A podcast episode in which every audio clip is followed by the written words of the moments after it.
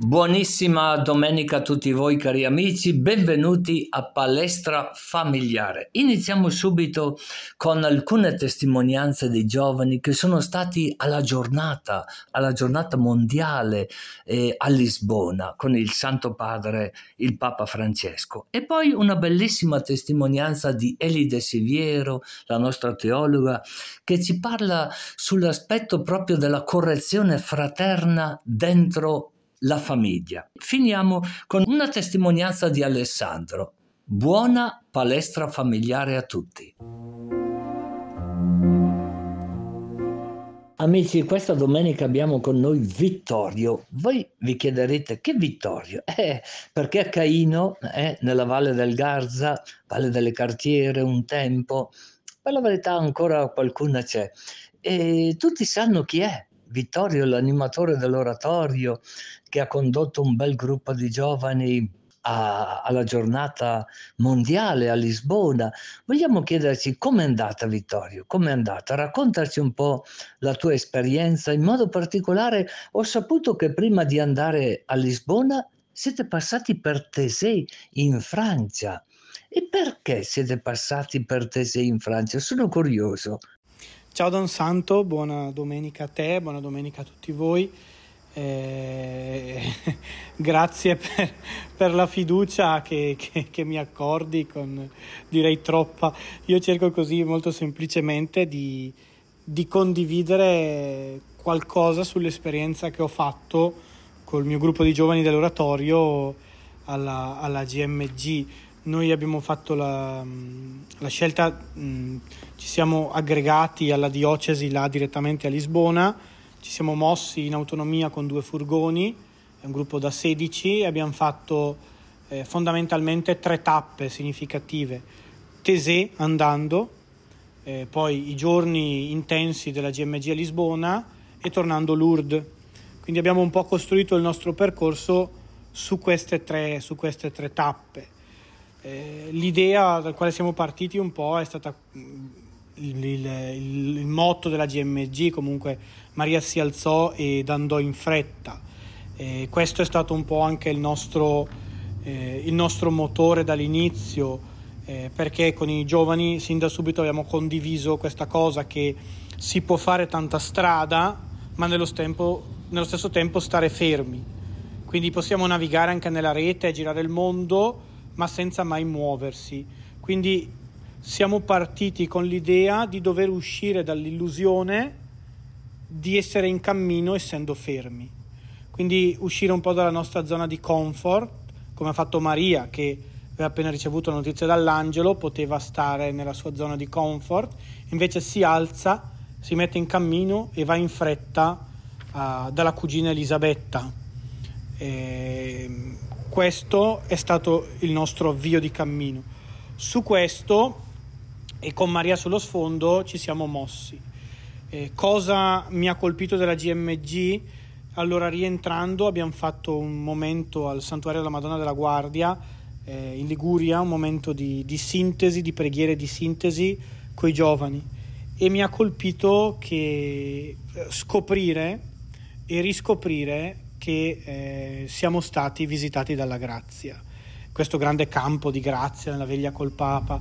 Nella corsa della settimana sono tante le cose, sono stati tanti i momenti, però il fermarsi, tirare il fiato e fare un momento di sintesi ha consentito eh, di vedere come alla fine in questo percorso, soprattutto anche là, quei giorni intensi vissuti con Papa Francesco, Dio ci ha fatto visita cioè Dio ci fa visita come ha fatto visita a Maria, eh, così sta, ha, fatto visita, ha fatto visita a noi. Io ho visto nel mio gruppo eh, giovani piangere al rientro in questo momento di preghiera di sintesi che abbiamo fatto, giovani piangere eh, perché si sono sentiti parte di qualcosa di grande che è la Chiesa, che si sono sentiti eh, guardati, si sono sentiti eh, amati da, Dio tramite anche le parole, le belle parole che il Papa ha rivolto sulle radici della gioia e, e, e l'esperienza davvero, secondo me, è stata proprio questa, lo scoprire che la vita è una visita, una visita di Dio e l'aver segnato un punto nelle nostre vite in cui abbiamo vissuto un'esperienza in cui ci siamo riconosciuti visitati da Dio. E quindi questa esperienza eh, in qualche modo eh, trasfigura o ha cambiato o cambierà la nostra storia. Ecco, questo, con, i, con i giovani ci siamo dati questo punto. Eh, siamo stati, abbiamo, ci siamo riconosciuti visitati da Dio e questo è un punto di ripartenza. Quindi cosa mi è rimasto questo? Le lacrime di, di questi giovani, ho in mente una ragazza, un ragazzo che lì in questo momento di sintesi e ritorno dove abbiamo cercato un po' di tirare le fila, eh, si, è condiviso, si, è condiviso, questo, eh, che siamo stati visitati. Grazie Don Santo. Tesea è stata un'esperienza molto interessante, su quale mi sono interrogato anch'io. Eh, credo che oggi noi comunichiamo molto, si comunica molto, ma si ascolta poco. E a Tesè questi canti delicati che ti accompagnano dentro un'esperienza di preghiera eh, ti fanno fare esperienza, scusa Don Santo la ripetizione, ti fanno fare esperienza di un silenzio attivo eh, un silenzio attivo eh, di fondo, direi. Ho in mente le parole di uno dei giovani che c'era con noi, Gianmarco, che, che nel momento di condivisione dice, ci ha detto a Teseo ho sentito un po' tacere anche i miei pensieri. Credo che Teseo sia un modo anche per iniziare la preghiera, che non è semplicemente istruire con metodi di preghiera, ma si tratta proprio di fare un'esperienza di immersione nella preghiera dal punto di vista corporale, spirituale. E credo che Tesè questo lo, lo faccia molto bene perché mostra veramente con i suoi canti, con l'atteggiamento a disposizione del corpo, le luci, le icone, mostra proprio come la preghiera non sia uno sforzo volontaristico, direi, ma l'apertura all'altro con la maiuscola che, che, già abita in noi. Ecco. È stata un'esperienza molto molto bella eh, che mh, abbiamo messo in, così, in prospettiva di, di riproporre nei prossimi anni. Ciao, sono Maria Chiara, ho 27 anni e sto finendo un dottorato in ingegneria aeronautica al Politecnico di Milano. In oratorio seguo un gruppo di adolescenti di quarta superiore e aiuto un po' nello staff del coordinamento insieme alla nostra guida dell'oratorio Vittorio. E sono al momento in cammino in preparazione per il matrimonio, mi sposerò con Enrico ad aprile. Eh, per la GMG era da diversi anni che desideravo andare a una giornata mondiale della gioventù, ma per un motivo o per l'altro non ero mai riuscita ad andare purtroppo. L'anno scorso, parlando un po' con Vittorio, abbiamo pensato che sarebbe stato bello organizzare per, per i giovani un'esperienza che mostrasse un po' un, questo respiro universale della Chiesa. Abbiamo quindi deciso di organizzare e andare, e andare alla GMG. Alla fine sono stata molto contenta di questa esperienza e mi sono sentita esattamente come, come mi aspettavo di sentirmi. Quando siamo arrivati il venerdì e ci siamo diretti verso la collina d'incontro, ho iniziato a vedere una fiumana di giovani che con gioia e convinti era in cammino per partecipare alla Via Crucis. È stato davvero bello sentirsi parte di qualcosa di più grande, per non parlare poi del, del giorno dopo, quando siamo stati travolti dalla folla e ci siamo diretti verso il campo da grassa per, per la veglia e per la messa. Eravamo migliaia e migliaia di giovani tutti in coda al caldo, sotto il sole, stanchi, ma la cosa che mi ha colpito di più è che nessuno ha mollato, nessuno è tornato indietro. L'obiettivo era, era chiaro e, e, nessuno voleva mollare, volevamo essere lì eh, presenti e partecipare alla veglia e alla messa e pregare tutti insieme eh, insieme al Papa ed è, ed è, stato bellissimo vedere come giovani da, da, tutto il mondo, milioni di giovani da, da tutto il mondo eh, sono accorsi per questo momento, per, per, questo qualcosa di più grande, quindi è stato bellissimo respirare questa idea che non siamo soli, che eh, non, non, c'è solo la chiesa del, del, nostro oratorio, la nostra parrocchia, ma siamo parte di qualcosa di veramente più, più grande. Il Vangelo di questa domenica ha una parte che è davvero indicata per una palestra familiare. come ci si deve comportare di fronte a un membro della famiglia che mi tratta male, che fa qualcosa contro di me. Gesù dice, se tuo fratello fa qualcosa contro di te, tu fai questo. Notiamo per prima cosa che non è chi sbaglia che deve andare in cerca della persona per chiedere perdono, ma è l'offeso che va in cerca dell'altro.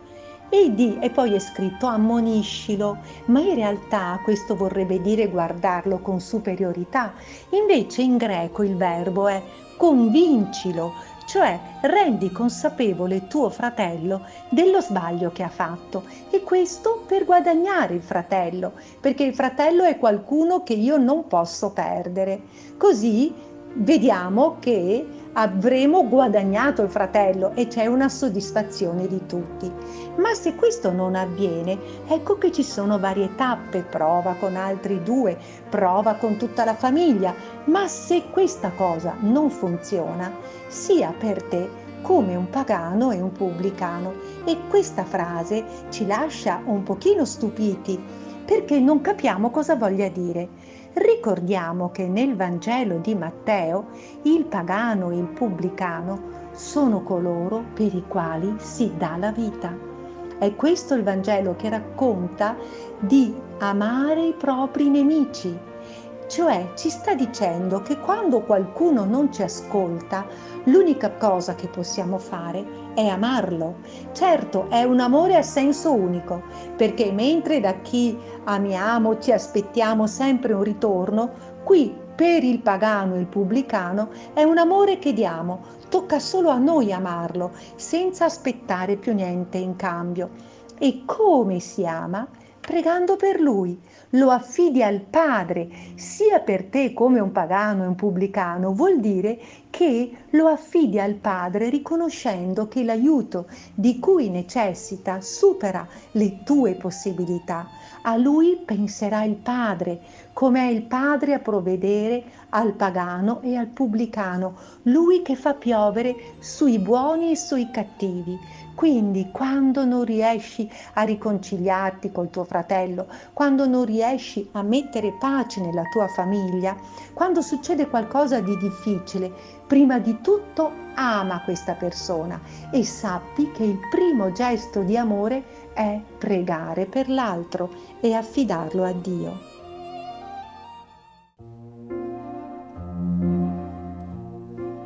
Carissimi amici, buonissima, buonissima domenica a tutti voi che siete sintonizzati con questo programma Palestra Familiare. Che importante, no? La vita è una palestra.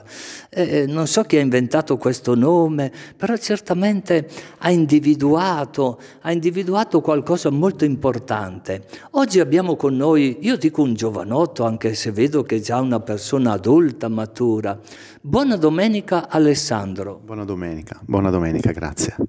Eh, ascolta un po', tu, tu, sei sposato, hai bambini? Sì, sono sposato e ho un figlio. Un figlio, da quanto, se si può sapere?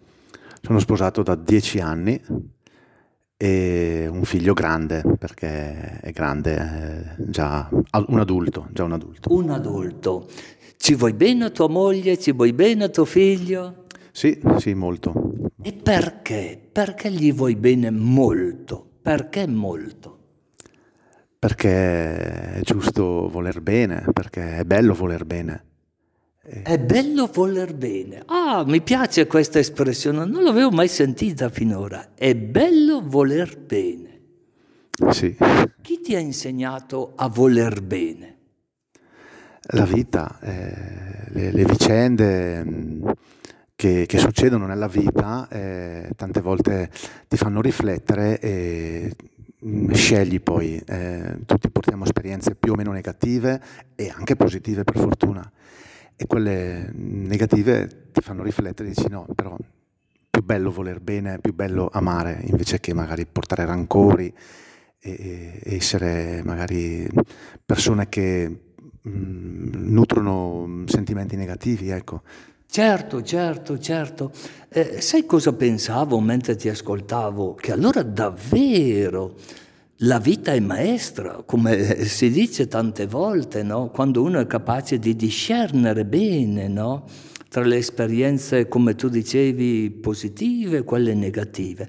Nella tua vita, le esperienze positive, se ho capito bene, hanno prevalso su quelle negative. Grazie a Dio sì, per fortuna sì. Perché dici grazie a Dio? Perché io attribuisco a Dio il eh, merito di, di aver cambiato la mia vita, ecco, così detto in parole come mi vengono da dentro, proprio aver cambiato la mia vita. Cambiato la tua vita, ma perché hai cambiato lavoro? No, io ho cambiato la mia vita perché mm, da adolescente eh, sono, diciamo, eh, ho avuto esperienze negative eh, riguardo la droga. E... Ah, ah, riguardo alla droga. Ah, Santa Maria Vergine. E come hai fatto a venirne fuori, per così dire? Attraverso un percorso di fede, di preghiera quotidiana, e, e, in una struttura che appunto era impostata su questo e ne sono uscito, grazie a Dio, vi, salvo. Si può dire che è stato un miracolo? Uso questa espressione un po'... Assolutamente sì. Sì, un miracolo. E, e, e, che struttura era questa che ti ha dato una mano? La comunità Shalom di Palazzolo, sull'olio. Comunità Shalom di Palazzolo sull'olio. E come ti ha aiutato, come ti ha appoggiato a venirne fuori? Mi ha aiutato con... Eh, allora, ehm, mi ha aiutato con... Eh, tanto affetto, tanto amore, tanta gioia e tanto rigore per eh, quanto riguarda le regole che eh, ha impostato e che è, ha aiutato ad impostare a me e ai fratelli che ho conosciuto là, perché appunto c'è bisogno di questo, perché si viene da una vita senza regole e appunto bisogna eh, eh impostare delle regole che ehm, seminino piano piano dentro di noi eh, la, la, la voglia di cambiare e, e che, che, strutturino diciamo, la, nostra, la nostra vita interiore in modo come un argine che contiene un fiume. Che, che, che, che, impressionante quello che dici. Tu dici occorrono delle regole e occorre qualcuno che ti mantenga in quelle regole. Ho capito bene? Sì, sì. Quanti anni avevi quando sei entrato in questa comunità Shalom? Venti. Vent'anni. E è stato facile il primo impatto? No, non è stato facile, non è stato facile perché a quell'età lì sei giovane, vuoi uscire, vuoi andare, trovarsi lì per esempio un sabato sera con dei ragazzi anche più grandi perché c'erano ragazzi di tutte le età e, insomma, mm, io frequentavo le discoteche, mi divertivo così, essere lì magari a, a, chiacchierare con dei giovani, diciamo anche più adulti, ripeto, era noioso. Ecco. All'inizio è stato, è stato brutto, sono sincero, però dentro però c'era questa curiosità fin da subito di capire il perché questi ragazzi erano comunque felici, perché in chiesa pregavano alzando le mani, lodando il Signore. Poi l'ho capito e l'ho scoperto e, e lo faccio tuttora. Che interessante. Allora, l'avvio non è stato per niente facile perché acquisire delle regole non si acquisisce da un giorno per l'altro. No, ci vuole tempo, ci vuole tempo. La mia esperienza perlomeno mi ha fatto capire questo. E, e lì chi dirige, se si può sapere, questa comunità? Suor Rosalina. Suor Rosalina. Perché tante volte eh, si pensa, adesso tu hai un buon ricordo di papà e mamma, i tuoi, hai altri fratelli? Sì, ho due sorelle e il papà purtroppo non ce l'ho più, mia mamma. E sì, ancora parte della mia Però famiglia. tu, voglio dire, sei riconoscente nei confronti dei tuoi genitori? Sì, sì, sì, sì, sì. sì. Perché tante volte eh, quando si ascolta certi psicologi sempre si dà la colpa al papà, alla mamma, no? eh, una cosa e l'altra. Eh, insomma, il genitore perfetto non l'hanno ancora scoperto, no? Anche tu mi dici che sei sposato, che hai un figlio. Sì, infatti, sì, sì, sì, non, siamo perfetti. Però... Non siamo perfetti. E, e cosa ti sentiresti di dire a quei giovani che vanno in discoteca? Perché c'è stato un tempo, ad esempio io potrei essere quasi tuo papà, guardandoti la faccia, no? Eh, quando una volta si diceva andiamo a fare due salti, no? Quando tu hai parlato della discoteca. Però oggi non esistono più i due salti innocenti, tra virgolette, no? Perché eh, uno sa come entra in quell'ambiente, mi riferisco alla discoteca, o meglio, ancora prima di entrare, ancora prima di entrare, eh, uno sa eh, che lì non sono quattro salti innocenti, no? Tu, al di là delle mie considerazioni, tu cosa ti sentiresti di suggerire ai giovani? Tu dicevi avevo vent'anni allora. Cosa ti sentiresti di dire? Ma di fare attenzione, ecco, io direi di fare attenzione, perché mm, può essere, diciamo, adesso io non voglio fare eh, retoriche sulla discoteca o no, perché mm, però mh, mm, sul, sul, come vivere il momento, si, diciamo adesso, si può vivere anche in modo mh, eh, diciamo eh, normale, cioè puro divertimento, però comunque una cosa che non lascia nulla. Una cosa che non lascia nulla. È una, una, espressione molto forte questa, no? E, e, e poi tu dicevi le regole. Quali sono i valori che tu hai acquisito in questa comunità Shalom e che ancora adesso, se ho capito bene, sei molto riconoscente verso questa sua Rosalia e così via? Sì, sì, sì, sono riconoscente. E i valori che ho acquisito sono appunto, quello secondo me fondamentale, più importante è stato la fede, che mi ha, eh, diciamo, eh, piacevolmente colpito all'inizio e, e mi, ha, mi ha cambiato la vita. E... Quando si dice fede, scusami eh, Alessandro, questa parola la si sente anche nel mondo laico, anche nel mondo non credente, di avere fede in se stessi, di dar fiducia agli altri. Però quando tu dici la parola fede mi sembra che fai un'accentuazione un po' diversa. La fede in Dio, la fede in Dio. È l'unico Dio che salva, secondo me. Questa è la mia esperienza. E la fede è stato in primis il valore proprio assoluto e l'amicizia, la fratellanza, il confronto, eh, tutte queste cose qui eh, riempiono la vita, ecco. Sai cosa pensavo io? Certo, tu hai avuto questa, uso la parola fortuna, tu l'hai chiamata miracolo. Questo dovrebbe essere nei nostri ambienti normalmente esperi- fare l'esperienza di un'amicizia sana, buona, anche fare due salti. Io penso all'oratorio, per esempio, è lì dove secondo me un giovane, un adolescente dovrebbe trovare il suo terreno normale per vivere un'amicizia sana, eh, non so se pura, però eh, certamente con la capacità di discernimento di quei valori che ti aiutano a crescere umanamente, spiritualmente. Se ho capito bene, tu lavori, no? Sì, sì, sì, lavoro, e sono operaio in un'azienda. E... Che tipo di lavoro? Metalmeccanico. Ti dà da vivere? Sì, sì, sì. Ti trovi bene con le altre persone? Sì, sì, sì, con tutti i problemi che ci sono comunque, perché comunque in un'azienda ci sono 40 persone, il lavoro è lavoro, insomma, è, ci sono... Cioè voglio dire, ti dà per mantenere la tua famiglia? Sì, sì, sì.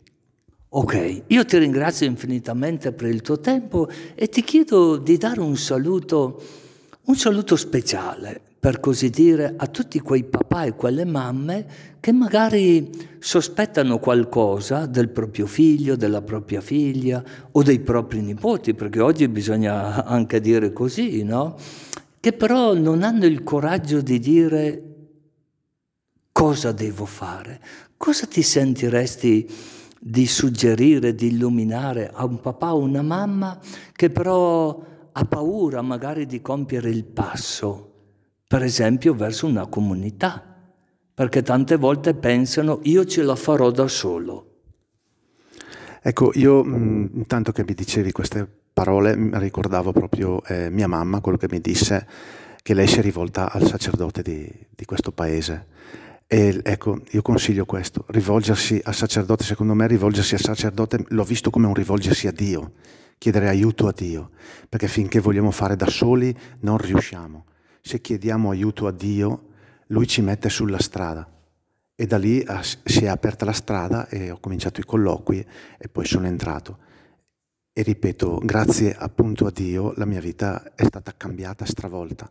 Ho capito. Allora, eh, perché quando si dice Dio tante volte si pensa a qualcosa di astratto, di, che non si può toccare, no? Però tu hai detto che la mamma si era rivolta a un sacerdote. È lui che ha consigliato la mamma di compiere il passo, poi di entrare in questa comunità. Se ho capito bene di Palazzolo? Sì, Palazzolo sull'olio. Palazzolo sull'olio. E, e, perciò ammettiamo che incontri un sacerdote dove non gli viene in mente, viene in mente di suggerire questo, no? E, tu cosa diresti? eh, quando pensano soprattutto, scusa se mi ripeto, lo so che l'hai sentito molto bene, ce la faremo da soli, perché mio figlio non può essere come gli altri o mia figlia non può essere come gli altri, noi ce la faremo da soli. Ma no, può succedere che eh, anche un sacerdote non ti, non ti, dica, però, ripeto, eh, bisogna cercare aiuto e cercando aiuto eh, si trova.